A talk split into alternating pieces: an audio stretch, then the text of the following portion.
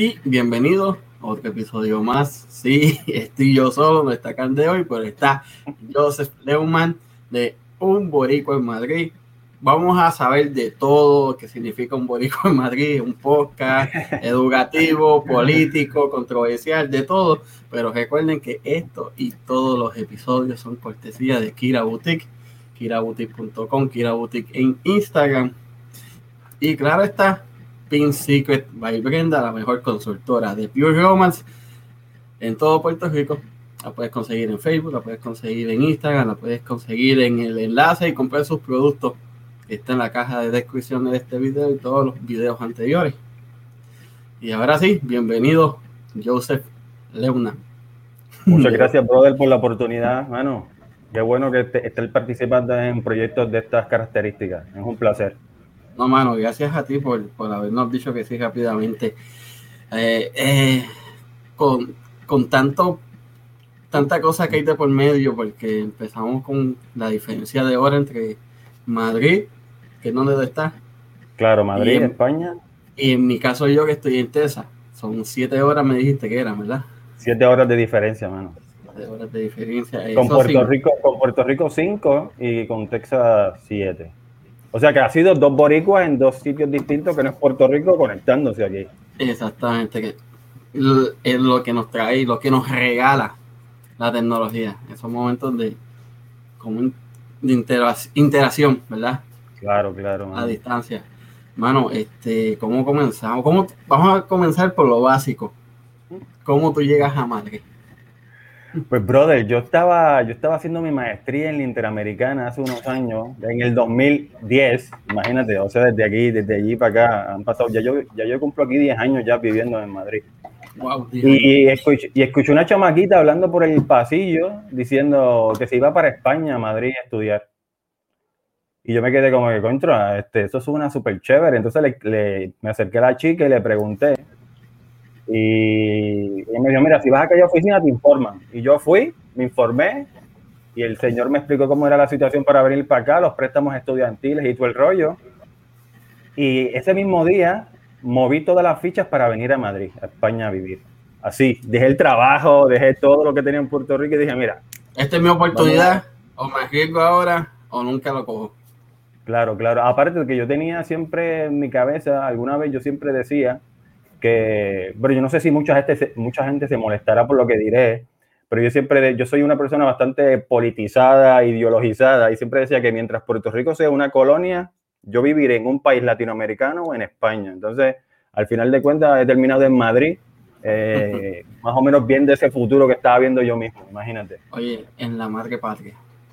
En la madre patria, fíjate que en Puerto Rico todavía hay como una especie de eh, idea, ¿no? Eh, idea colectiva de lo que es el concepto de madre patria, pero en Puerto Rico se conoce muy poco en realidad de lo que es España, en términos de, si tú vas a un barrio de Puerto Rico y preguntas, no conocen España en realidad. La, educación, lo que viene siendo estudios sociales en Puerto Rico, cuando llega a superiores de historia, se basa más en, los, en el principio de la colonización y todo lo demás es Estados Unidos.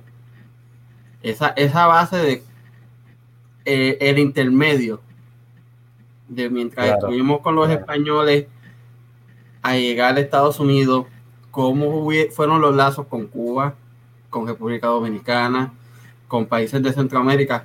Eso no, no, no, no lo enseñan en Puerto Rico. Y Puerto Rico hubo un tiempo que con República Dominicana el lazo fue fuerte. Claro, hermano, lo que ha pasado es que en términos históricos Puerto Rico se ha quedado en una especie de cápsula, ¿no? Una cápsula del tiempo y en una cápsula de, de, desconexión con nuestro propio entorno. Por eso, eso mismo que tú decías es clave, ¿no? Puerto Rico se desconecta luego, bueno, desde 1898, luego la guerra hispanoamericana, que es lo que desconecta a Puerto Rico de España, hace que nosotros nos, nos quedemos en una especie de cápsula en el cual los Estados Unidos han mantenido eh, una especie de bloqueo mediático en realidad, y intelectual e informativo sobre lo que incluso son nuestras propias raíces, porque guste o no guste, tengamos nacionalidad de Estados Unidos o no, la realidad es que nuestro origen proviene de esa colonización española que tiene muchos matices, muchas cosas positivas, muchas cosas malas, pero que es nuestra realidad histórica. Mira, algo, algo que yo le veo mal al movimiento que, que está pasando ahora desde la controversia del racismo contra las personas de color oscura, por no decir la palabra, contra los morenos y cosas así, es que están tratando de borrar historia, el pasado. Incluso Residente llegó a un momento a decir que teníamos que eliminar todas las estatuas de Colón de Puerto Rico porque él fue un, un estuvo esclavo.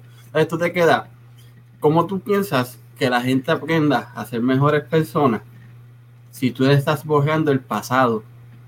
De lo, aunque se haya hecho mal. claro. Porque mira de lo bueno, Colón llegó a Puerto Rico, existimos nosotros. Claro, obviamente. Yo creo que la crítica de, de Residente, bueno, yo le veo el sentido. Yo no, obviamente no, la, no, la, comparto en completo porque en realidad en parte de lo que tú estás diciendo es que es una posición incluso un poco difícil de decir, sí, este señor eh, fue el responsable de, cierta, de ciertos procesos que nos pueden parecer horribles hoy, pero es que también para entender lo que somos nosotros hoy, somos parte de un proceso que él fue parte de, ese proceso. De evolución.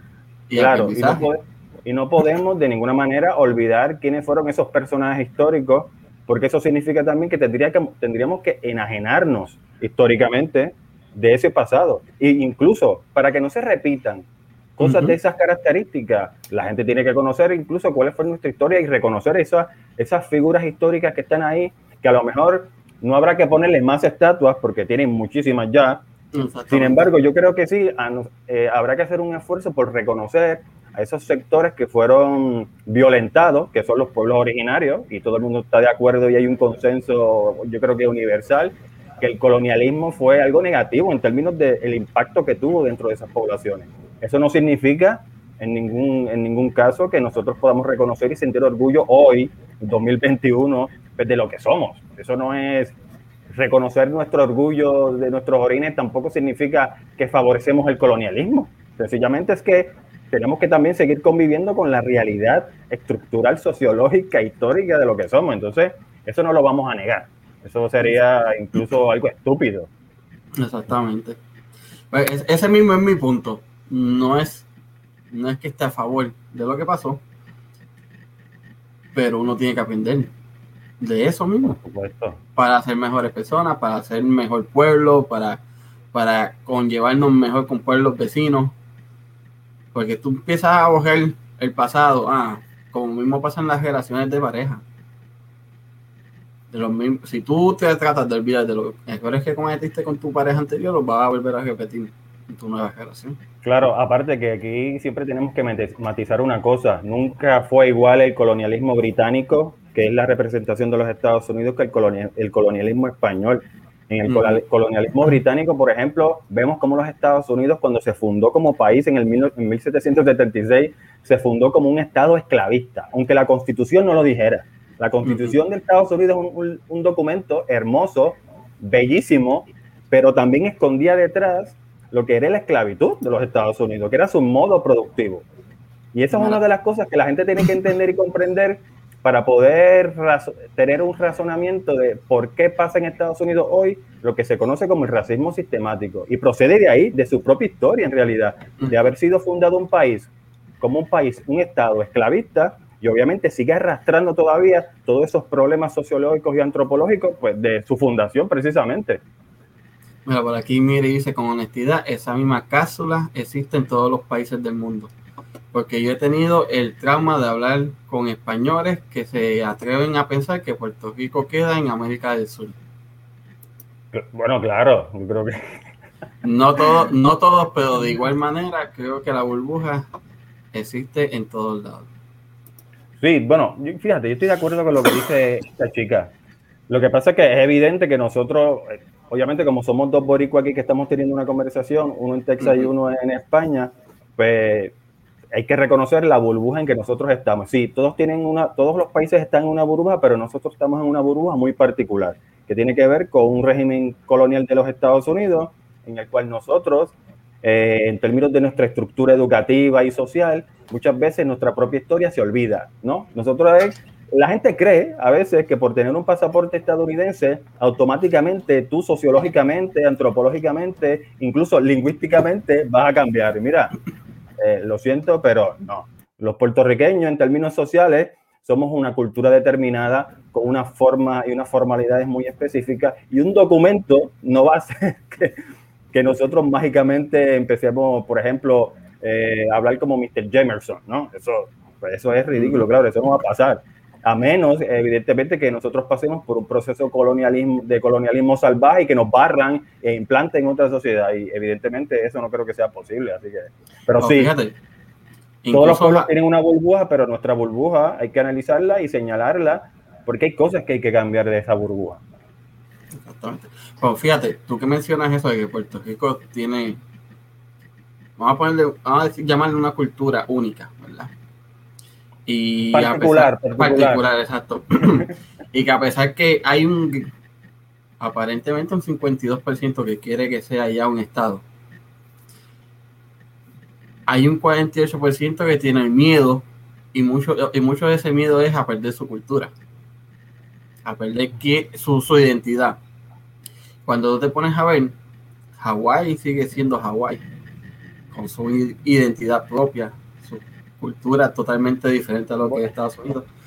Bueno, Hawái pasó por un proceso muy distinto al, de Puerto Rico. Eh, allí obviamente se promocionó la inmigración de blancos en masa, cosa que en Puerto Rico, obviamente, y la población era mucho menor que en Puerto Rico. En Puerto Rico nunca se promovió de parte de los Estados Unidos continentales la movida en masa del blanco hacia Puerto Rico para colonizar, porque el problema también es que, sí, el colonialismo es contradictorio por naturaleza también.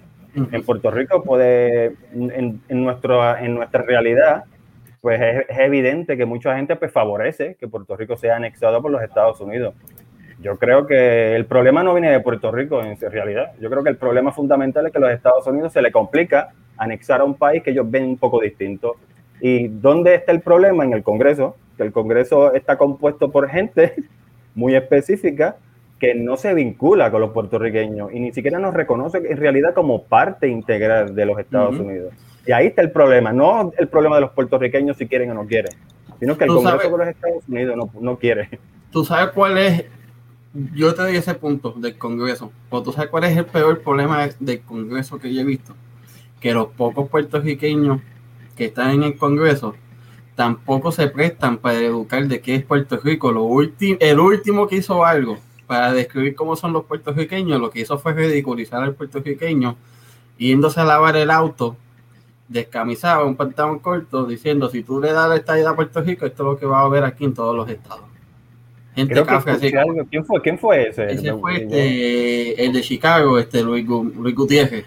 Ah, Luis Gutiérrez, Luis Gutiérrez. yo me, quedo, yo me quedo, tú eres un puertorriqueño que no sé si él nació en la isla o nació en los estados, que te cantas independentista, que eres totalmente orgulloso de tus raíces. Mano, no hables mal de ella. Véndela, véndela de la mejor manera yo al principio, y al principio cuando yo salí de Puerto Rico y estaba tan, tan con tanto coraje que yo, yo, yo lo acepto, yo hablaba mierda, de, perdonando la palabra, yo hablaba mierda de Puerto Rico y de la gente, de sus actitudes y todo. Pero con el tiempo, yo creo que es el homesick lo que me, y mi esposa, lo que me llevó a cambiar mi mentalidad. Sí, claro. Exacto. Y entonces cada vez que me dicen de Puerto Rico, mucha gente que conoce me dice, ¿cómo está Puerto Rico ahora después de María? Y lo primero, que sale, lo primero que sale de mi mente es, después de María, todo está verde, las playas están más limpias que nunca. El problema de la luz, pues eso no se va a resolver tan rápido, pero ahí van. El comercio está subiendo y los hoteles están en su mejor momento. Ah, pero en lo social, en lo social están como cualquier otro país con sus altas y bajas. Obviamente, Puerto Rico tiene un montón de cosas que mejorar. Yo, por ejemplo, la experiencia que yo he tenido aquí en España, eh, lo, que ha hecho, lo que ha hecho en realidad, mi, yo llevo aquí prácticamente, voy a cumplir ahora 10 años viviendo en Madrid, y lo que ha hecho en mi vida aquí es reafirmar lo que yo pensaba cuando salí de Puerto Rico. Uno de los problemas fundamentales que yo veo de Puerto Rico, sí, hay un tema social muy complejo que tiene que ver con el narcotráfico y la violencia que produce el narcotráfico. Pero también nosotros tenemos otros problemas donde a nosotros se nos han implantado que la cuestión privada funciona mejor. Y aquí, por ejemplo, en España, en Europa en general, eh, se concibe lo que es la sanidad, es decir, la salud, los hospitales, los hospitales, ese, ese concepto. Aquí ven con horror que la gente piense que está bien privatizar la sanidad y la educación. Pero en España, o sea, ven con horror que eso pase, que privaticen. ¿Por qué? Porque aquí se tiene una mentalidad mucho más eh, solidaria de cómo debe funcionar. Cómo, claro, de cómo debe funcionar un sistema sanitario. Y ningún país, por ejemplo, ni los Estados Unidos, que tiene un gran problema, Estados Unidos tiene mucho dinero, pero es incapaz también por esa mentalidad de ofrecerle a su pueblo un sistema sanitario más o menos decente. Y yo he visto en los Estados Unidos, porque yo viví también parte de mi, de mi adolescencia en Milwaukee, Wisconsin, y, y Puerto Rico también, conozco lo que es Estados Unidos, y a mí me da muchísima pena que no se vea con horror cuando vemos a nuestra gente pidiendo en una luz dinero para ir a pagarse una operación, para pagarse en un hospital un tratamiento médico. Y aquí en España y en los países europeos que yo he visitado, yo veo con, con mucho, bueno, lo veo con positivismo, ¿no? De decir, coño, entonces la humanidad no está tan perdida, porque aquí se defiende con uñas y dientes lo que es un sistema sanitario, por ejemplo. Pero en Puerto Rico, esa mentalidad, ¿no? De que no sé si alguna vez has escuchado el concepto neoliberalismo, ¿no? Que es de, cogerlo de todos y privatizarlo y dárselo a los, amigos ricos del partido político del poder, ¿no? Esas dinámicas yo creo que hacen muchísimo daño. Y yo creo que a largo plazo nosotros deberíamos de replantearnos todo este concepto de privatizaciones que se han dado en Puerto Rico, porque una de las razones que tú estás allí en los Estados Unidos, o los millones de puertorriqueños que se han tenido que salir huyendo, como yo también, tiene que ver porque las condiciones de Puerto Rico eran insoportables en muchos aspectos. Entonces, esto tendríamos que replanteárnoslo una vez más para ver cómo nosotros podemos, primero, cambiar los partidos políticos que han destrozado el país, que es el bipartidismo de siempre, y poder alguna vez pensar en, un sentido de país, ¿no? De reconstrucción del país. Institucional, gubernamentalmente, los servicios públicos que hay que cuidarlos. Y a mí eso de España, tipo, es lo más que me ha enamorado son de las cosas que más chulas tiene España. Mira, por aquí Jimmy dice que el, narcotráfico no es solo en Puerto Rico, está en todos lados.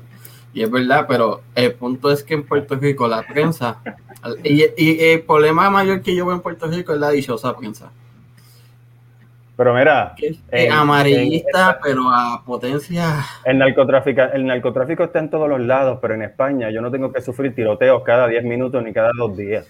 Mano, pero, vamos a pero, ver. Hay, hay niveles y hay niveles. Pero, pero, mira México, pues le doy un ejemplo. En México secuestran gente al garete, los matan donde quiera, los dejan tirados, matan por montones.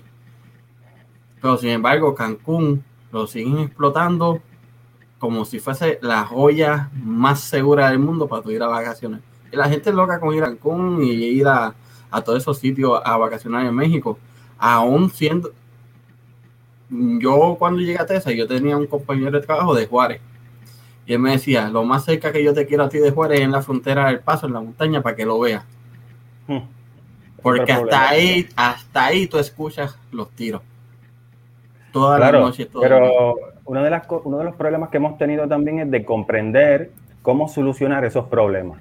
Sí, el narcotráfico es uno, uno, de los problemas fundamentales de América Latina. Pero el problema fundamental también es cómo se trata el narcotráfico o cómo se visualiza moralmente lo que es la droga. Uno de Europa, por ejemplo, tú no tienes el narcotráfico tan potente porque en Europa medicalizan la droga.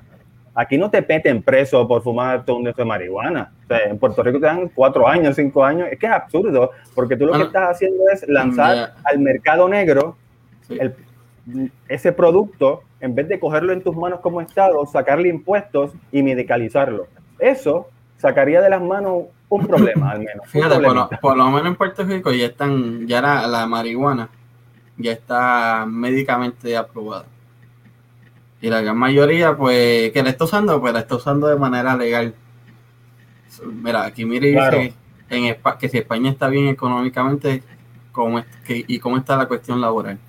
Pues mira, yo eh, honestamente, España tiene esa contradicción, porque España tiene muy buena calidad de vida, por lo que te dije, ¿no? Las instituciones públicas que funcionan muy bien. Aquí en Madrid una transportación pública envidiable, metro público, autobuses públicos, o sea, es envidiable. Ya, yo estoy aquí, yo no necesito carro para nada.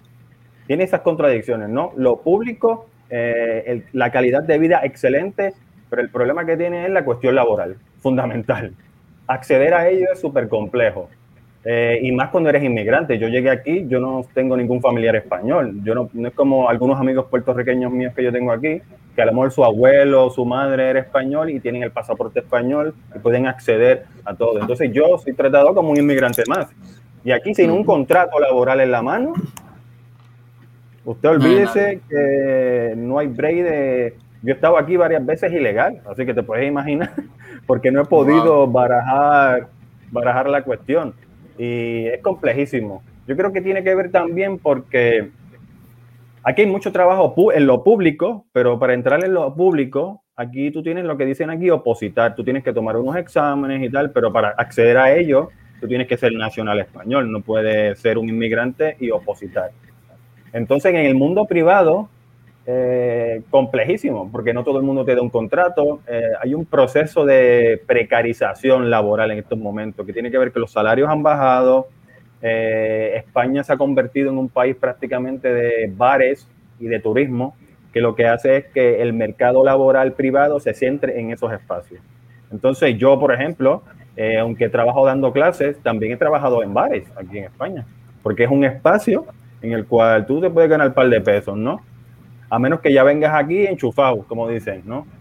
Pero la cuestión laboral en España es bastante compleja. Aquí hay que venir ya desde, si se planifica venir, primero, que la cuestión social está muy bien. Aquí no te meten dos tiros ni vas a ver tiroteo ni nada. Eso aquí no existe. eso es bueno saberlo, porque una, una de mis metas de vida es hacer un, uno de los caminos de Santiago. He estado por allí, no he hecho, he planificado estos 10 años que llevo aquí, brother, y nunca he hecho un camino de Santiago, pero he pasado por el área eh, en varias ocasiones. Bueno, he estado en, en, Galicia en varias ocasiones también, y allí he visto, y en León, que es una provincia de Castilla y León que queda, bueno, al lado, y he visto allí los albergues de los, de los que van caminando a, hacen el la caminata de Santiago. Y eso es súper, súper conocido y todo el mundo siempre aspira hacer eso. Yo llevo 10 años, pero como estoy tan entretenido, porque ya tú sabes que si los proyectos políticos, que si mi doctorado, tratando de sobrevivir trabajando de aquí a allá, pues ya tú sabes, a veces no me da tiempo de pensar en el camino de Santiago. Mira, por aquí, por aquí Miri pregunta, bueno, dice, ¿cómo está la prostitución y la trata de mujeres en España? Salió como uno de los países con mayor prostitución. Incluso las mujeres se venden a plena luz del día. Entonces dice, creo que hace poco tiraron que iban a despenalizar la prostitución por completo. Si sabes en qué quedó eso. Pues mira, ahora mismo eh, hay un, mira, para empezar, eh, yo hago un doctorado en ciencias políticas, o sea que estoy muy centrado siempre en la política española, qué pasa aquí, qué pasa allá. Ahora mismo hay un debate sobre la cuestión de, de la despenalización de la prostitución. El problema que se da en esa situación dentro de los partidos de izquierda, porque aquí gobierna el Partido Socialista Obrero Español y un partido de izquierda también que se llama Podemos, en coalición, el primer gobierno en coalición en la historia de España en la democracia, desde que llegó la democracia, claro. Entonces lo que sucede es que hay un debate en cuanto a la abolición de, de la prostitución o la regularización de la prostitución o legalización de la prostitución. Es cierto que tú vas caminando en algunos lugares y algunos sectores específicos y si puedes visualizar prostitutas porque sabes que es un espacio de eso. Y yo nunca he visto a la policía interviniendo, pero la policía sí interviene porque en realidad la prostitución sigue siendo ilegal. Entonces, a lo que me estaba, lo que iba a explicar sobre esto, hay un debate parlamentario sobre este tema, pero eh, eso se ha dejado un poco encima de la mesa el tema porque vino la pandemia, eh, nos confinaron, esto, el confinamiento en España fue brutal, esto ha fraccionado la, y ha polarizado la sociedad en todos los niveles, entonces el tema de la prostitución ha quedado como que el debate encima de la mesa, así que no se sabe hasta cuándo, cuándo van a volver a tocar en el Parlamento. Quedó en un segundo plano por completo. Claro, como muchos otros temas, hay muchos otros temas también que quedaron encima de la mesa porque la prioridad ahora mismo es la cuestión de la pandemia y las relaciones con Europa, porque obviamente dentro de la Unión Europea ahora mismo hay unos debates parlamentarios también en, en Bruselas, en, donde está el Parlamento Europeo, para decidir, bueno, que ya han decidido enviar unos fondos y entonces España va a recibir, yo no creo que 140 mil millones, me parece, de rescate. Y el debate parlamentario ahora en España se centra en qué hacer con eso, qué hacer con ese dinero, cómo gestionarlo, para qué espacios económicos, eh, qué sectores económicos más necesitan una ayuda del Estado, etcétera, etcétera, etcétera. Entonces todo se ha quedado en, veremos en estos momentos. Mira, pues aquí tiene, Miri dice otra cosita. Tengo mucha curiosidad. Conozco personas de muchas áreas de España, pero sus comentarios son muy contradictorios acerca del racismo. Me han dicho que hay áreas con racismo. Quisiera saber si has visto o sentido alguno, sobre todo con personas mestizas. Mira, yo creo que obviamente España no tiene el, problema o la estructura sistemática racista que tiene los Estados Unidos, ¿no? Donde un policía se vuelve loco y de momento le dispara a un negro porque le tiene miedo, porque es una estructura sociológica en la cual en realidad le tiene miedo. Es así como funciona la cuestión en Estados Unidos. Pero aquí Sí hay racismo, yo personalmente no lo he vivido directamente, en realidad. Yo incluso yo nunca me he sentido, yo, yo he sido muy privilegiado, objetivamente hablando, así yo me siento, porque yo nunca he sido, yo nunca he sido discriminado de ninguna manera y yo nunca me he sentido discriminado en ningún espacio. Eso no significa y no implique que yo conozca gente que sí ha pasado por algún proceso de humillación por, eh, por algún policía o por eh, sectores políticamente que ven la inmigración como un problema. Y esa gente que ve la inmigración como un problema, no solamente los negros son un problema para ellos, sino que todo inmigrante, ¿no? Es un problema. Incluso hay un partido político que se llama Vox, que acaba de crecer exponencialmente, lamentablemente, en el Parlamento español, que es de estos, de estos políticos que siguen las instrucciones de Steve Bannon, que Steve Bannon era el mismo que escribía los discursos o dirigía la política de Donald Trump, que es el mismo discurso, ¿no? Eh, de, unos elementos muy específicos contra los inmigrantes, contra los negros y de la exageración total y el populismo. Son los Adolfo Hitler. Sí, literalmente. Entonces Europa ha tenido, y España también, por supuesto, no ha escapado de ello, un nuevo auge de lo que es el neofascismo, que son grupos políticos autoritarios, anti, eh, anti inmigrantes, anti todo, excepto no se pronuncian públicamente como antisemitismo, ah, anti, anti-israelita o rollos como esos, ¿no? Tipo fascismo alemán, pero sí tienen algunas características que, y muchos de ellos y muchos de sus representantes políticos vienen de organizaciones de extrema derecha, de neofascistas. Por lo tanto, eso lo que indica que si han venido de organizaciones neofascistas y militantes, pues ellos también lo serán dice aquí que le gustaría ir, pero al área de Santander y no quería sentirse, no quería sentirse incómoda. Mira, no, yo creo que España, eh, mira, aquí en España la gente en general es muy amable. Aquí es muy raro, es como te digo yo, yo no he sentido nunca discriminación y creo, y estoy seguro de que si vienen por aquí van a quedarse alucinados y les va a encantar, porque en realidad yo vine aquí de paso al principio. Aquí yo no, yo no venía en principio, Sí, yo no tenía planes de quedarme. Yo tenía planes de terminar las clases de maestría, hacer mi tesis de maestría y quizás ver qué hacía. Pero ya luego, como después de cinco meses de vivir aquí, fue que decidí quedarme y me moví un poco para tratar de buscar un trabajo, sobrevivir y tal. Y no ha sido, y no ha sido fácil, porque obviamente yo, por ejemplo, ahora estoy haciendo un doctorado y lo estoy haciendo sin beca. Entonces, el organizar mi vida económica, dedicarle tiempo a un doctorado que implica mucho tiempo, muchas lecturas, es complejo. Pero, como digo, volviendo al tema de la chica que preguntaba sobre que quería venir aquí, mira, España es un buen sitio en realidad para estar y socialmente es un país amable en general. Y la fiesta. Uh, mira, aquí la fiesta, bueno, ahora no por el coronavirus, pero en España saben muy bien de fiesta y socializan muy bien. Aquí la gente sabe socializar. Aquí la gente va a los bares, se emborracha y tú no tienes problemas. eso, y aquí las mujeres te invitan una cerveza si te tienen que invitar una cerveza. En Madrid, más que todo. El machismo. Aquí sin miedo, aquí las mujeres, aquí sin miedo ninguno te invitan. No significa que haya sectores conservadores, sí. pero Madrid. Claro, pero Madrid como capital se ha roto muchos de esos prejuicios muchos de esos prejuicios, de, muchas de esas construcciones machistas, ¿no? De que es el hombre el que tiene que actuar. Aquí en Madrid yo he visto todo lo contrario, aquí sin ningún miedo y es genial en realidad, porque también evita las hipocresías, los rollos y la gente va a lo que va y sabe lo que hay y no hay ningún miedo a, ningún tipo de relación de ningún tipo. Mira, para acabar con y irnos a, cambiar el temito un poco más, a algo más, más open, ¿verdad? ¿Cómo fue esa época desde el principio de pandemia donde ni al balcón casi se podía salir? Mira, brother, esto fue esto fue súper estresante. No sé si tú sabes, Madrid, bueno, España fue uno de los países que más duro aplicó la, el confinamiento. Yo cuando, en ese momento, cuando empezó el confinamiento, yo tengo unos amigos que tienen una tienda de comida y gracias a ellos, en realidad, pues yo tuve acceso a, a, trabajar, en realidad, porque obviamente los espacios de educación en los cuales yo trabajaba estaban cerrados, por lo tanto yo no podía acceder a un ingreso. Entonces yo con ellos repartía comida los primeros meses, repartía comida a domicilio porque eran los únicos espacios, algunos espacios quedaron abiertos, los de comida a domicilio y, la farmacia. y farmacia. Ya, y todo lo demás cerrado.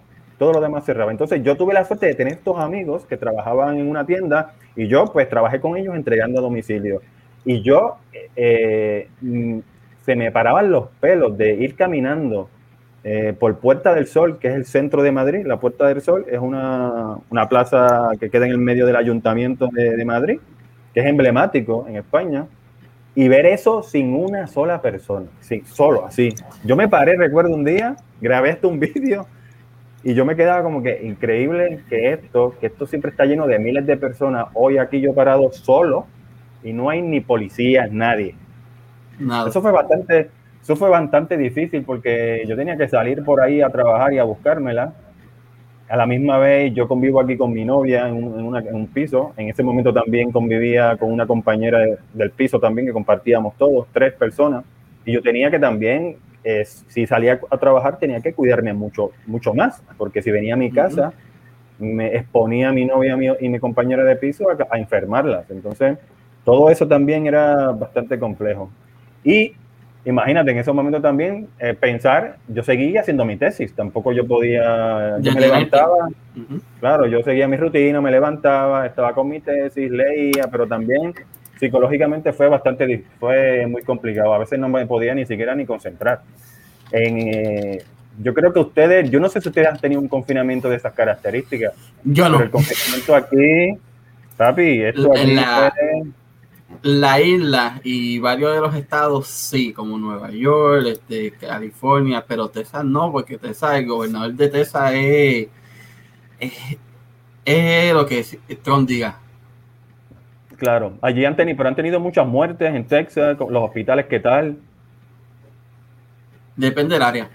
Hay áreas que tuvo muchos casos, otras, pero es que aquí, mira, cuando empezó la pandemia, estaba esta, era la época de lo que aquí llaman el rodeo, que es un festival que por día son casi medio millón de personas.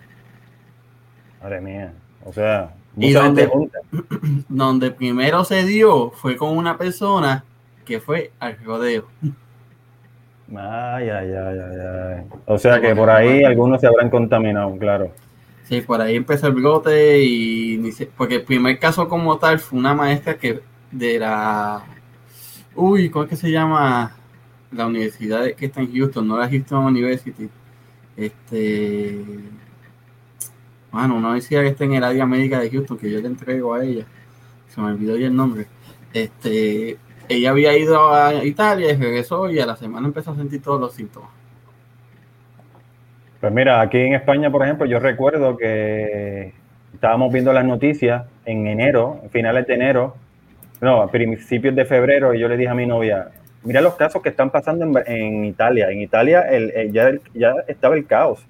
Y yo le decía a mi novia, mira, yo, yo creo que España debería, evidentemente mi novia no tiene poderes políticos, ni yo tampoco, esto era una opinión sobre, sobre la cuestión. Yo dije, España debería cerrar la frontera.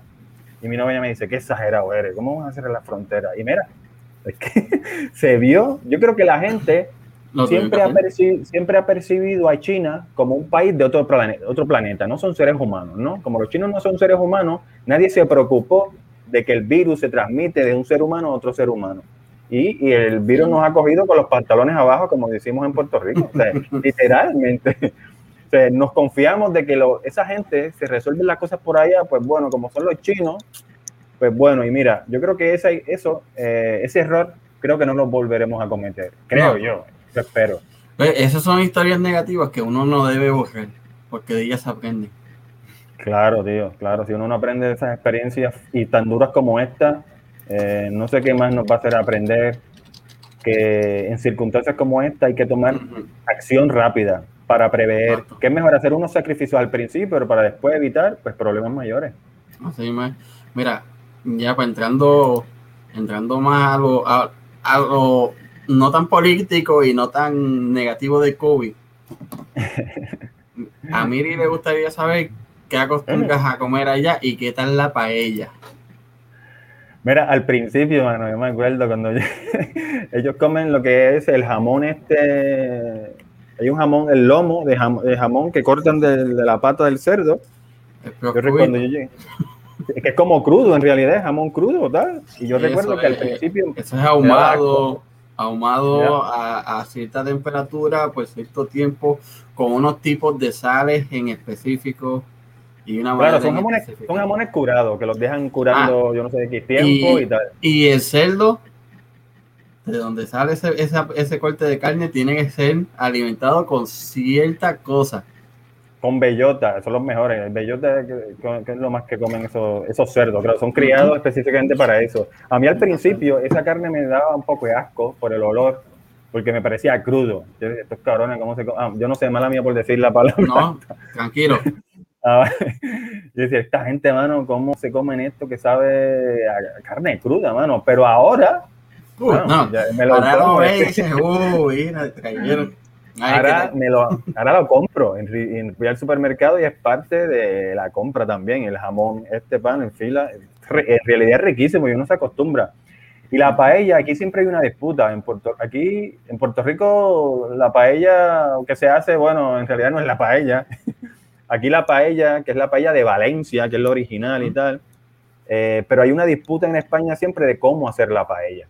Incluso de los 10 años que yo he vivido aquí, yo estuve viviendo dos años en Cuenca, que es una provincia de Castilla-La Mancha. Estuve, dando, estuve trabajando allí dando clases en un colegio. Y recuerdo que allí hacían una paella con caracoles. Los caracoles que vemos en el barrio en Puerto Rico en la calle. Con caracoles. y yo, caracoles se comen. y yo nunca lo había probado. Y eso fue en el comedor de la escuela. Y lo probé. Y mano, me encantaron. Nunca había yo probado esos caracoles. Yo decía, le decía a la gente allí, ustedes no pueden creer, pero en Puerto Rico vemos con un puto asco comernos esto. esto no es comida en Puerto Rico. Y ellos allí se los comen. Ellos los recogen, pero son, son caracoles criados limpios. No los cogen por ahí en el bosque y se los comen. Y yo creo que esa es la mejor paella que yo me he comido, mano. Con los caracoles. Yo creo que se los recomiendo. Si algún día tienen la oportunidad, porque en realidad tiene un saborcito muy particular y muy rico. Ah, pues ya lo sé, ya lo sé. Yo, eh, pues, que lo voy a probar cuando vaya. vaya. Pídelo. Porque, porque otra cosa, otra cosa que en España también he escuchado que tienen controversia es con el turrón. Actually, aquí hay un montón de turrones. Yo pensaba que era algo boricua. Yo he pensado, a mí se me han roto todos los mitos de Puerto Rico.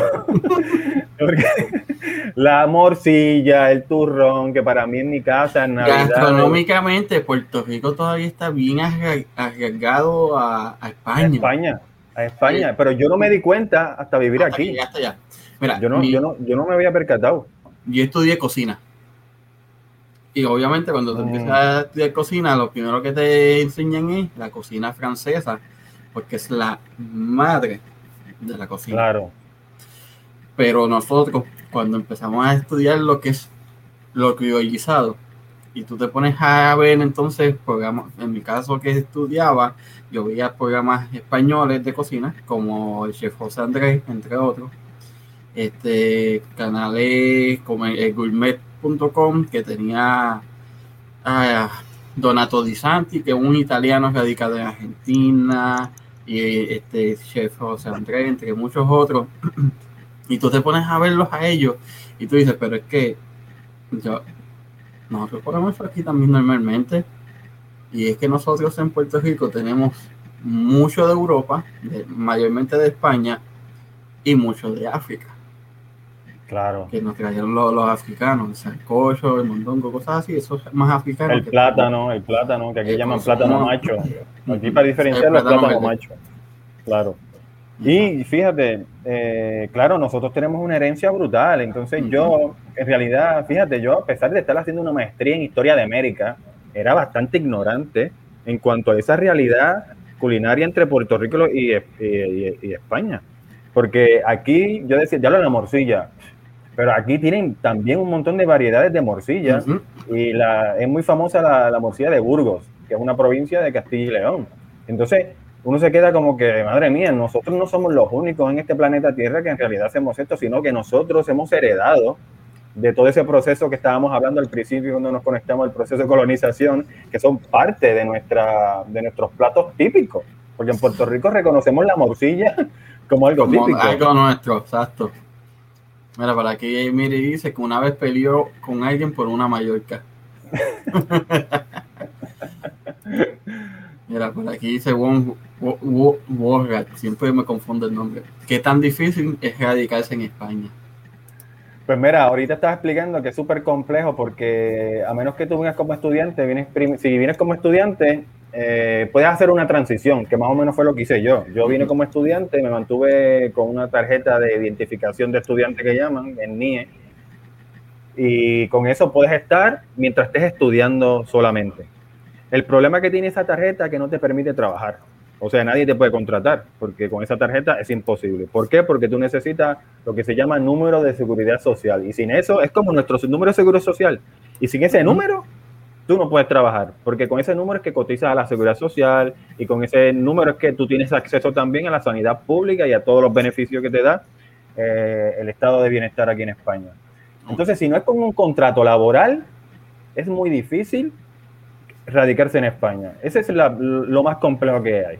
Si tú consigues un contrato laboral en España, tú adquieres todos los beneficios y no te tienes que preocupar de nada. Yo creo que esa es la base la gente que quiera venir a España, que yo creo yo eh, creo que es un buen país para vivir, eh, lo primero que tienen que pensar en, es en eso, un contrato laboral, contactar con empresas, con quien quieran trabajar aquí en España o relacionarse, del sector privado generalmente, a menos que tengan la suerte de conectarse con una institución pública, no sé, en, el mundo de la universidad como profesor, en algo, eh, las escuelas no, porque las escuelas son otro proceso, pero en las universidades públicas sí se puede trabajar. Así que ya lo saben, un contrato laboral. Sin contrato laboral aquí es muy complejo de quedarse. Por aquí Miri dice, búscate en Saimada de Mallorca, literalmente lo que nosotros llamamos Mallorca. Sí, las conozco, las conozco. Lo que pasa es que creo que una vez, no me acuerdo dónde, mano, con quién andaba, que yo decía, eso es una Mallorca. Y me Obviamente no lo conocen como Mallorca. Nosotros no sé de dónde viene ese nombre. Quizás de, la isla, de las, islas, las Islas Baleares, una de las islas se llama así, lo más probable. Pero no lo tengo muy claro. No soy un experto tanto en la comida. Y en cuanto, mano, en cuanto a música, porque España pues es más tradicional que Puerto Rico. Puerto Rico tiende a ser más liberal en cuanto a música y adoptamos como el merengue que viene de la República, eh, la salsa que según la, algunas historias son cubanos en Nueva York que la inventan, y entonces los puertorriqueños la adoptan, entre otras cosas. ¿Cómo es España en cuanto a la música? Pues mira, la música aquí en realidad, en general, la gente es bastante variada, no te creas. Yo creo, aquí es muy variada. Es más, te voy a hacer una, te voy a, explicar, te voy a contar una anécdota. Una vez yo estaba en unas fiestas, unas fiestas de un pequeño pueblo y, eso, y este ejemplo que te voy a dar es lo que se ha generalizado en todos los lugares que yo he ido, pueblos, ciudades grandes donde hay fiestas. Yo estaba en un pueblito pequeñito, escondido de León, y había una fiesta del pueblito, y estábamos allí, y allí lo que había era música de reggaetón. reggaetón. reggaetón. reggaetón, música colombiana cumbia, pero reggaetón era lo más, eh, lo más que se escucha. Es más, España en realidad uno de los países que más consume reggaetón. No importa el lugar que tú vayas, en España se consume reggaetón. Es más, en los, colegios que yo he dado clases y en las escuelas que yo he dado clases y en todos los lugares que yo me relaciono, cuando se enteran que yo soy boricua, las primeras preguntas básicas, ah, el reggaetón. te gusta el reggaetón, te gusta este cantante, te gusta Wisin y Yandel, te gusta Daddy Yankee, que si Anuel, que si esto, Bad Bunny, en realidad, eh, Puerto Rico tiene Puerto Rico tiene esa gran capacidad de influencia ahora mismo, en realidad, objetivamente hablando. Aquí la gente consume esencialmente reggaetón y da igual el sector, del sector medio, la gente de los barrios, eh, gente acomodada, incluso gente académica, les encanta el reggaetón. Una cosa es lo que puedan criticar del reggaetón, que muchas veces sí, se critica, pero eso no implica que no lo escucho es para bailarlo, que yo creo que eso es lo más que se disfruta. Mira, por aquí dice que las, tu, si las tunas, ah, que ha leído mucha gente criticando nuestras nuestras tunas, porque las lo que han hecho es mal utilizar el nombre de la tuna. Pero es que acá la tuna está mezclada como es la tuna ya. Mira, aquí en realidad eh, eso existe. Yo lo he visto poco, pero en realidad eso lo ven un poco con vergüenza. Ojo, aquí. Sí, te lo juro. Te lo juro. Aquí lo ven un poco con vergüenza. La gente de mi entorno y tal, y toda la gente que yo he conocido en general, siempre ven eso como un poco, dicen, esto es una cuestión que les da, les da un poco de vergüenza. Y yo digo, diablo, en Puerto Rico se ha adoptado como una lógica de la tuna, incluso hemos, han venido aquí a competir y creo que han ganado hasta premios y todo el rollo, o sea que, que nosotros sí lo tenemos muy, nosotros lo vemos y lo conectamos en Puerto Rico con una tradición española y no lo vemos en realidad mal, pero aquí como tal, en general, lo ven como un poco con vergüenza. Esa ha sido la experiencia de que yo he visto y de los de, las explicaciones de mucha gente aquí sobre la tuna. Fíjate, la tuna es una música que invita y es alegre. Claro, por eso, por eso es que gusta tanto en Puerto Rico, porque a nosotros nos gusta, somos personas, un, pueblo alegre, una cultura bien alegre, músicas así como esa, que te invitan a ser alegre, a, a, compartir y eso. claro, pero seguramente, incluso tengo un amigo boricua aquí, que vive aquí hace unos años, es pana fuerte, y él eh, tocaba en la tuna también. Y se involucra con gente aquí de la tuna. Y, pero no todo el mundo en general piensa eso de la tuna, sino que yo he visto que sí hay como un pensamiento de, de, de la mayoría de la gente, al menos con la que yo me he relacionado, que ven eso como más con vergüenza, no con agrado de que les guste. Tampoco es como que, Dios mío, la tuna, este, qué feo, no. Pero un poco de vergüencita y, y pasan un poco, no le prestan tampoco tanta atención a la tuna. Como, como algo cultural, ¿no? Como que, como en Puerto Rico quizás se le daba quizás un poco más de, de, incluso de visibilidad mediática, porque incluso hasta en las navidades yo he visto siempre en, los, en algunos canales donde invitan la tuna a tocar, que no es algo muy, no, hay, no es ajeno a nosotros en realidad, nosotros lo vemos en los medios de comunicación, en las universidades de Puerto Rico, etcétera. Pero aquí, yo por ejemplo, en una universidad nunca he visto, no significa que no estén, ¿vale? Mi experiencia no es universal. Yo hablo más o menos de lo que yo he vivido y yo no la he visto. O sea, yo no he tenido esa experiencia. Mira, es que si comen tuna, o sea, atún. Pues claro que comen atún. claro, no le llaman tuna como nosotros. No, no, tuna, es la que canta. En Puerto Rico, tuna es la que canta. Tuna es la, la, que viene en lata y tuna es el casto que también se come. Claro. Claro, es que me acuerdo de la, del, del, anuncio este que decía idioma defectuoso, pensamiento defectuoso. Pensamiento que es muy es un anuncio súper viejo de que de los 90. No, es tuna, es, es, es, atún, porque tuna es la que canta. ¿no? Ahí José lo pone. A mí me gusta la tuna con cebolla. Bueno, a mí también me gusta el sándwich de atún con cebolla. O sea, sin cebolla como que no brega. No es lo mismo. Es como que aquí está la disputa siempre de la tortilla de patata española, de papa española con cebolla o sin cebolla. Y en realidad con cebolla es la mejor. Yo me la como como, como la, fíjate eso. Oye, mano, cuando yo llegué acá, yo me mezclé con mucho con mexicanos. Yo soy de estas personas que adopto el acento pero a la milla, en nada. Y mi esposa me decía, cuando yo hablaba con ella por teléfono y me escuchaba con el acento, eso es una falta de respeto, Ricardo. Como que imitarlo. Sí, y yo, pero es que me sale. Me sale natural. Yo puedo estar cinco minutos con un cubano y te hablo cubano. Mira, a mí... Tú tienes, tú tienes el acento y tú tratas de disimularlo. pero te sale. ¿No te lo han tomado mal? No, mano, yo no tengo, en realidad, yo creo que eso es parte también de la evolución cuando uno está en un espacio socializando. Yo creo que a veces es inevitable.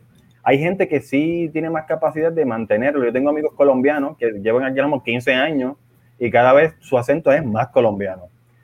Eh, y tengo amigos boricuas aquí que llevan más o menos lo mismo que yo, porque vemos un grupito de boricuas aquí bastante chévere y no han cambiado el acento. Cada vez son algunos de ellos más boricuas, pero otros a lo mejor también dependen del espacio en donde se vinculen. Como yo también me vinculo mucho en el mundo académico, que es en el mundo político, y la mayoría de la gente son españoles, pues yo creo que también uno como que para facilitar la comunicación, uno adopta el vocabulario, la forma, a veces no me salen, pero como que me he ido acostumbrando. Hay veces que incluso digo, diablo, ¿cómo coño se dice esta palabra en Puerto Rico que se me olvidó decirte una? O sea, a ese nivel de, a veces de enajenación me he sentido porque estoy tan metido muchas veces en realidad en la sociedad española que me, en realidad como me he acostumbrado y ya llevo aquí tanto tiempo. Es más, en Puerto Rico me dicen, la, última vez que estuve fue en el 2017, que hablo como español, pero aquí no me escuchan como un español cuando hablo. Aquí me, aquí me dicen siempre, ah, ¿dónde tú eres tal? O sea, piensan, saben que soy latino, pero no saben ubicarme y más, el acento de Puerto Rico no, no, no, lo identifican. Siempre dicen, siempre por broma me hacen el acento cubano. Entonces, como que, mira, no es, el mismo acento, no es el mismo acento. Hablamos un poco parecido, pero ellos tienden a tener alguna. Claro. Tan, tú sabes. Y acá, y aparte que en España, esto, creo que lo que dice Miri por ahí, que no se habla igual. Aquí recordemos que el País Vasco se habla otro idioma que se llama la euskera, eh, que no es español, es un idioma de origen celta. Está el gallego en Galicia, está el catalán en Cataluña, está el valenciano en Valencia. Entonces España en realidad es un país de muchas lenguas. Por eso en la constitución española incluso dice las lenguas españolas. Y eso, eso implica el castellano. El castellano es una lengua española, pero también está el euskera, el gallego, el valenciano y el catalán. O sea que hay varios idiomas en España. Aquí me dice, yo siento que a veces la gente lo puede sentir como una mofa. Porque o eres boricua o y de la nada te sale como Puede ser, pero sí, yo creo que hay personas que son más fáciles de, de que se nos mete el acento o las palabras por, por, socializar más que todo con un grupo. Yo creo que hay gente que no, hay gente que sí. Yo, por ejemplo, me ha pasado que, y yo lo reconozco porque yo no tengo ningún problema, que sí es adoptado por el tiempo que llevo aquí cierta forma de hablar de España, pero yo creo que también como mecanismo de evolución de donde estoy. No significa que, que soy más civilizado, para nada, significa que estoy integrado en una sociedad y he aprendido a utilizar sus formas. Esta, está bien metida en, la política española, totalmente de acuerdo, por eso el País Vasco lleva una pelea tan grande para independizarse.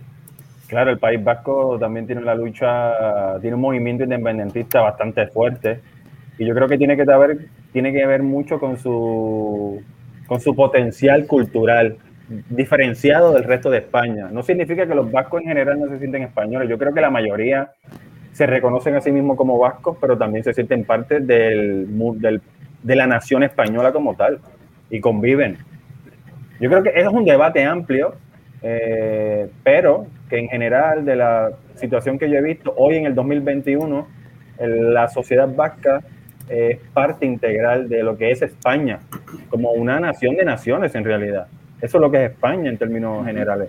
Una nación de naciones, no es España eh, Madrid, ¿no? Que es que España es mucho más amplia y mucho más diversa de lo que, de lo que a veces muchas veces pensamos. Exactamente.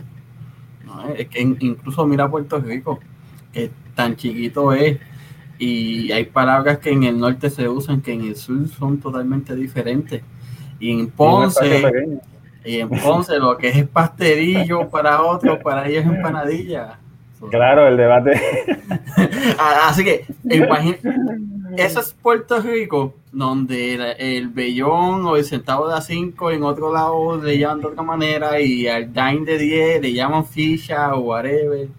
Y es un país de un 100 por 35. Imagínate una nación tan grande como España. Tan grande históricamente que tiene, tiene un periodo largo de existencia. Estamos hablando de que España es, cuando hablamos de un Estado-nación, España es de los primeros, el primer Estado como tal. Sea, que España tiene una historia larguísima y es un país muy complejo. Yo creo que para hablar de España se necesitaría dos programas. Para hablar del País Vasco, explicar su conceptualización política, sus luchas políticas también internas, de Galicia y de, y de, Cataluña. Que Cataluña en estos momentos yo creo que es la comunidad autónoma, porque aquí se dividen, no es una federación, sino que tiene un sistema autonómico. Entonces, la, la, comunidad autónoma de Cataluña es una de las que más está dando la batalla política por la independencia. Eso veremos en qué, en qué termina. Mira, por aquí pregunta, ¿cómo has visto la tradición de la Candelaria y de la Noche de San Juan? Pues mira, aquí la noche de San Juan, aquí la noche de San Juan es muy curioso porque, bueno, en Madrid no hay playa, claro, porque Madrid es el centro, aquí no hay playa, aquí hay río, pero yo no tengo un río cerca. bueno, hay un río cerca, pero no es para bañarse. No te puedes bañar. Aquí el día de, de, San Juan prenden fogatas, fíjate, hay un lugar que yo voy mucho en, esa, en ese momento de esa fiesta, prenden fogatas y la gente prende, escribe cosas en un papelito y las tira al fuego, las cosas, esas cosas negativas que quiere salir de ellas, las escribe en el papelito y las tira al fuego. Y la gente se pasa toda la noche bebiendo y saltando con sus amigos la fogata. Se agarran de las manos, corren y saltan la fogata. Así cinco o seis veces toda la noche. Y se pasa súper bien. Fíjate, yo creo que esa fiesta es muy particular. Yo no sé si la hacen en otros lugares de, de España. Eso yo lo he vivido en Madrid. Y me parece muy curiosa esa situación aquí. A mí me ha encantado, yo me la he pasado genial. Cada año iba. Pero aquí dice, mire, las áreas norte de España tienden a tener mucho parecido a las de Puerto Rico. Pero vi que en un sitio hasta brincan un palo. No sé bien lo que dirá, pero es cierto que hay muchos lugares que se parecen. Aunque eh, pocos, en realidad. San Juan, quizá por su infraestructura colonial y tal, hay muchos lugares de Madrid que tienen un parecido por los edificios, pero la arquitectura aquí es, otro, es otra cosa. Aquí tú ves edificios que tienen a lo mejor 400 años, que tienen 500 años, edificios ah. súper cuidados, mansiones, eh, castillos.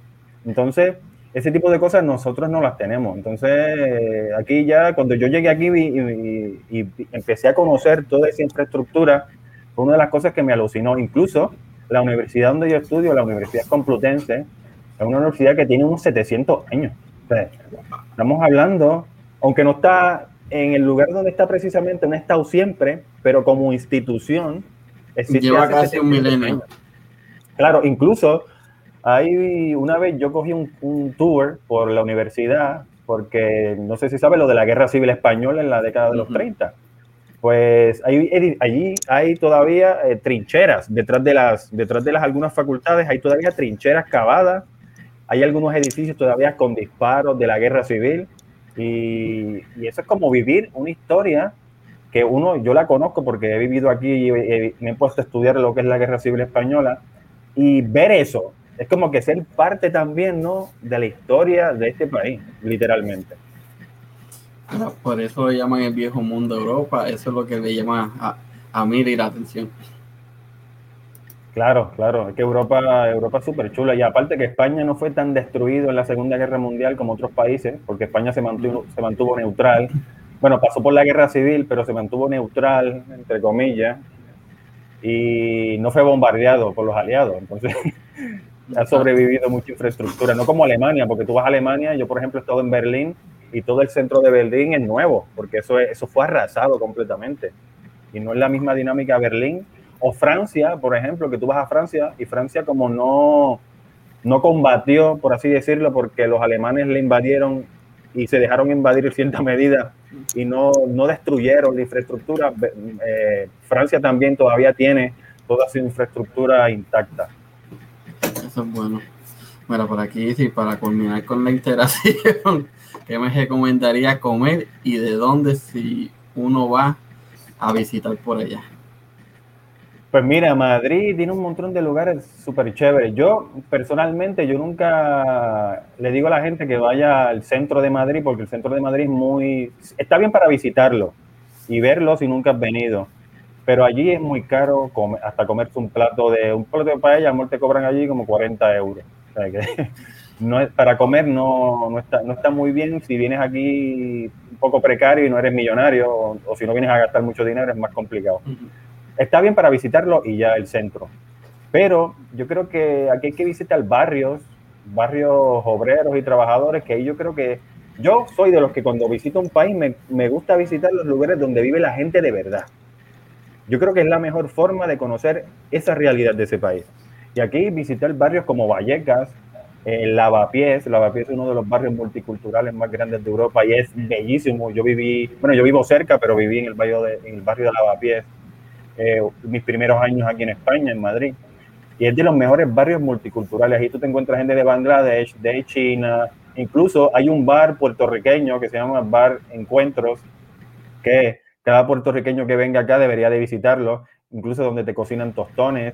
Y allí hay un plato particular de tostones rellenos de un guiso de carne, así que hay varios lugares ahí. Bueno, ese es puertorriqueño, pero eh, aquí te metes a cualquier bar por ahí, a cualquier bar a comer y típico de España y, seguramente le vas a comer cosas buenas de España en general. Eso es bueno saberlo. Mira, que sería el McDonald's o el KFC de España. bueno, hay unos cuantos, pero no hay tanto como en Puerto Rico. hay, pero no tanto como en Puerto Rico. Aquí la gente, y más, mira, yo he conocido gente que nunca han comido en McDonald's. Imagínate. Aquí creo que la cultura de su comida, la gente tiene muy, muy presente lo que es su comida.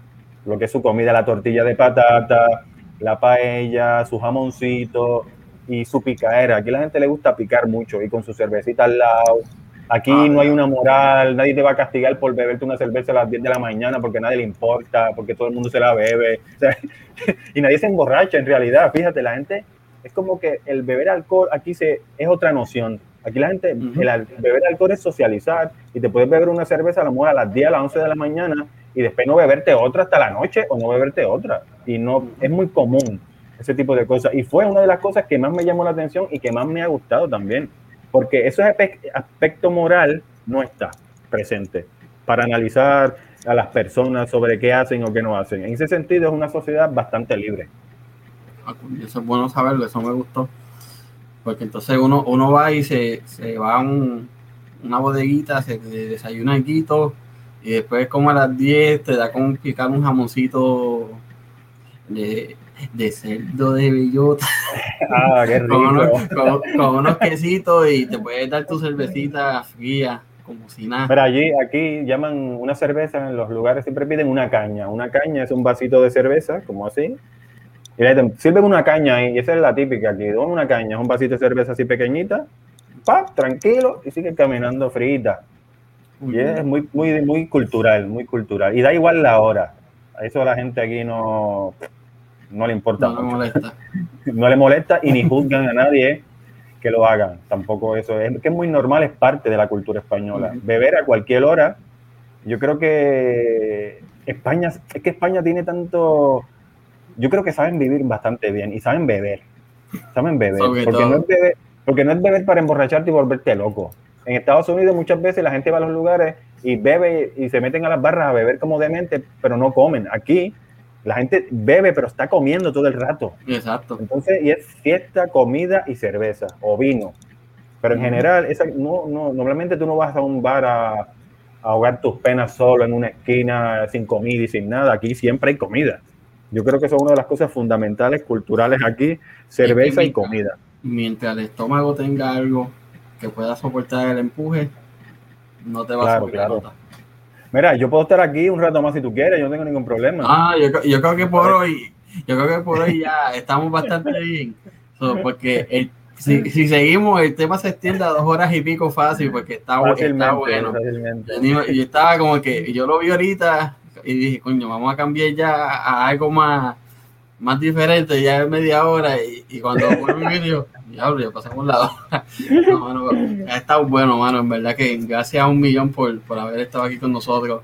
Bueno, con, bueno, sí, con nosotros y también está la, gente interactuando en el chat y eso. Este, un placer, hermano. Gracias por, por enseñarnos un poquito más de España y cómo explicarnos cómo tú te adaptaste y lo difícil que ha sido tu, tu proceso dentro de. Pero Hombre, no, gracias a ustedes por prestarme atención, mano. Yo creo que eso vale muchísimo. Ya en otro momento, si les apetece, sin ningún problema, nos conectamos y hablamos. Claro que sí.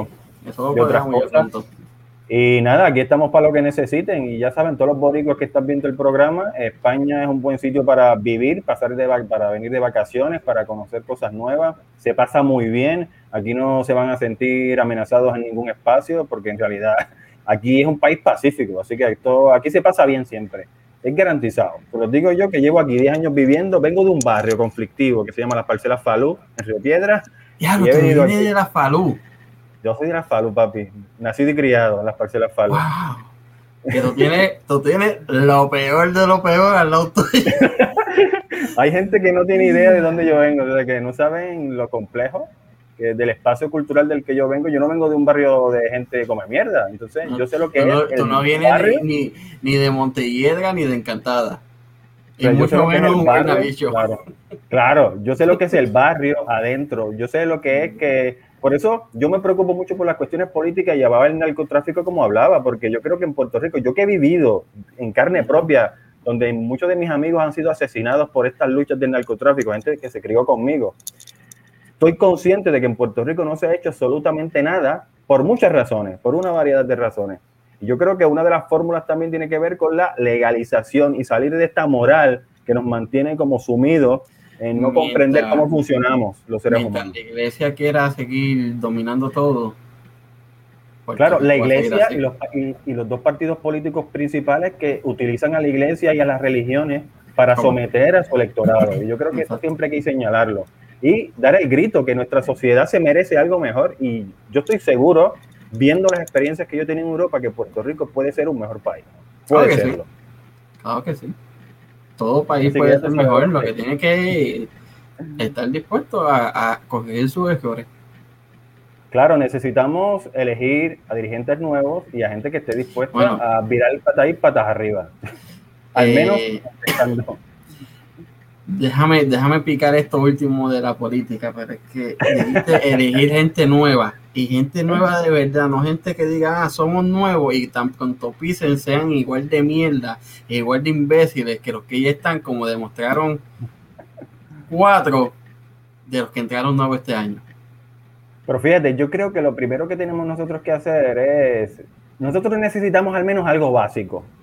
En principio, que no nos roben al menos. Entonces, partir de la premisa que bueno, yo quisiera unos políticos perfectos. Yo, bueno, yo no sé lo que ha pasado obviamente con los nuevos legisladores y tal. Tendría que orientarme un poco más y ver el contexto para tomar una posición sobre ello. Ahora, yo sí lo que tengo claro es que los dos partidos principales no se merecen que se les dé una oportunidad de gobernar ni un municipio ni un pueblo pequeño. No merecen porque lo que han hecho es destrozar nuestro país, nuestras instituciones públicas y vender lo poco que nos quedaba. Eh, en parte tienes un punto, pero yo no culpo tanto a la institución política porque es una institución, es más la gente que está bajo esa institución. Pero si, como ya he dicho 500 veces, con esta 501, si la gente fuera a las malditas primarias y votaran y sacaran a todos los parásitos que cada cuatro años siguen en la maldita papeleta, hubiese gente nueva en verdad, pero no van, la gente no va en la primaria y entonces dicen, ah, es que son los mismos cada cuatro años, pero es que tú tienes la oportunidad de ir a unas primarias con un montón de caras nuevas, de chamacos nuevos, de personas adultas que nunca han estado en la política y no vas a darle el apoyo, a darle la oportunidad a esa persona, ¿y quién se va a quedar? La gente que el corazón del rollo tiende a votar los mismos de siempre. Claro, pero tenemos, tenemos que reconocer lo que pasa que los partidos políticos, eh, eso no es un problema solamente de Puerto Rico, en España pasa también con el, bipartidismo. Y el problema es que las instituciones políticas, que es el partido como tal, se eh, no con el tiempo, cuando se incrusta en las instituciones, es incapaz de innovar. Puerto Rico, el Partido No Progresista y el Partido Popular Democrático ya no saben innovar, ni siquiera son capaces como institución de presentar candidatos nuevos porque quienes están ahí son los de siempre. Entonces tú no puedes esperar que los de siempre se salgan voluntariamente. No es posible porque eso no pasa. Pero, pero para tú eliminar a esa gente de siempre, tienes que ir a las primarias y ver, porque por menos este año, este año, en la papeleta de, vamos a ponerte al PPD, es verdad que hijo de un ex político, nieto de otro ex político, pero esto Ferré hijo de una persona que nunca estaba en el poder. Nunca estaba en. Sí, pero, pero vamos a ver, yo no comparto. Esa, viene, no, no, yo.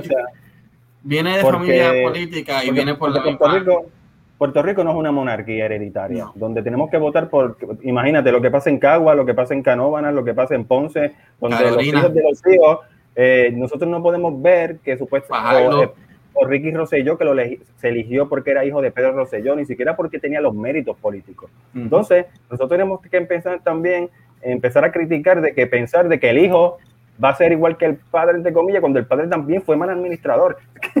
es que es alucinante. Y eso es una mentalidad bastante monárquica, ¿no? De que le votamos por herencia, no porque tenga la capacidad, porque Ricky Rosselló, por ejemplo, no tenía ni siquiera capacidad argumentativa y reflexiva y no digamos ideológica para hablar en público lo mínimo. El tipo, yo lo escuchaba y decía, es que de los gobernadores más ignorantes que hemos tenido ha sido Ricky Rosselló.